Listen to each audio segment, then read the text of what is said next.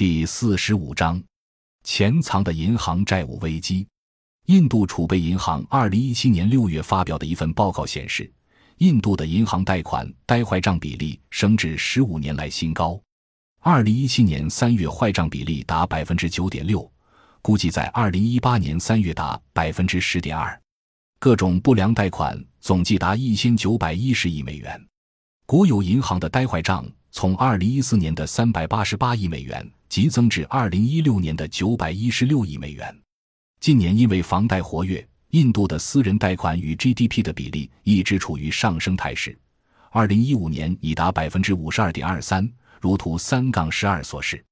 一旦全球重入加息周期，因偿还贷款所产生的消费压力必然加大。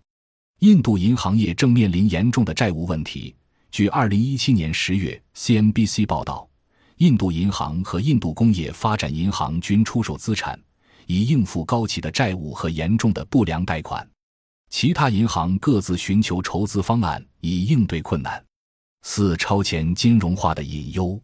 超前金融化的印度有蓬勃的债市，这可能会带来对债务膨胀的偏好，造成超过实体经济收益的快速债务膨胀。再加上印度的党派选举制度及地方利益输送。一旦碰上政府的扩张性基础建设政策，便容易积累更多的问题。例如，自2009年以来，有八个共耗费超过五千万美元建造的机场落成，竟然荒废至今，连一个航班也不曾升降。但当局坚称这是发展所必须的。而2015年正值地方选举年，印度总理又承诺在贫穷的比哈尔投资4.13亿美元，再建造四个新机场。为其所属政党拉票，凡此种种都令人担忧。扩张性的财政及基础建设政策究竟能多大程度有效拉动实体经济增长？印度超前的金融化在多大程度上是一个正吹起的资产泡沫呢？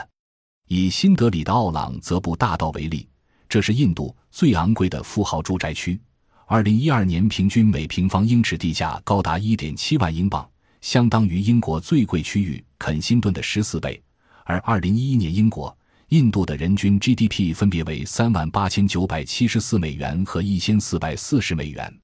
这种超前金融投资拉动资产价格膨胀的模式，恐怕难以支撑印度下一阶段的发展。更何况，印度外向经济的部分基本层面并不稳健。前述印度卢比的币值贬值只是表征之一。类似的观察还可以深入到以下方面：长期贸易赤字，印度人口快速增加，但可开发的自然资源愈益短缺，这是具有长期制约性的基本矛盾。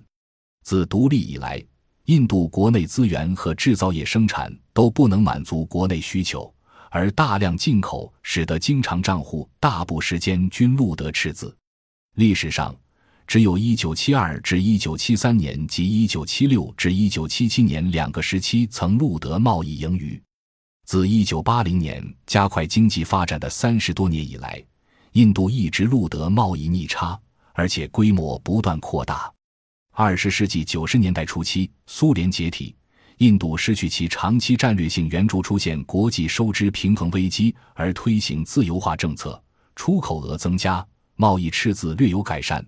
两千至二零零一年度出口对进口的比例曾经达百分之八十八点二，但其后还是持续下降。表三杠三数据清楚地反映出印度贸易逆差在二十一世纪以来不断恶化的趋势。只要发生长期逆差，就会不断累积债务，连带压迫本币贬值，影响国内金融市场稳定。图三杠十三中的贸易逆差恶化趋势有所改善。原因并非政策措施的作用，印度的庞大能源进口需求是其经常账户逆差的主要原因。在二零零八至二零零九年度，经常账户逆差达一百六十亿美元，是 GDP 的百分之十一点一一。只是由于二零一四年中国机油价开始大幅下挫，才有效的改善其经常账户赤字情况。感谢您的收听，本集已经播讲完毕。喜欢请订阅专辑，关注主播主页，更多精彩内容等着你。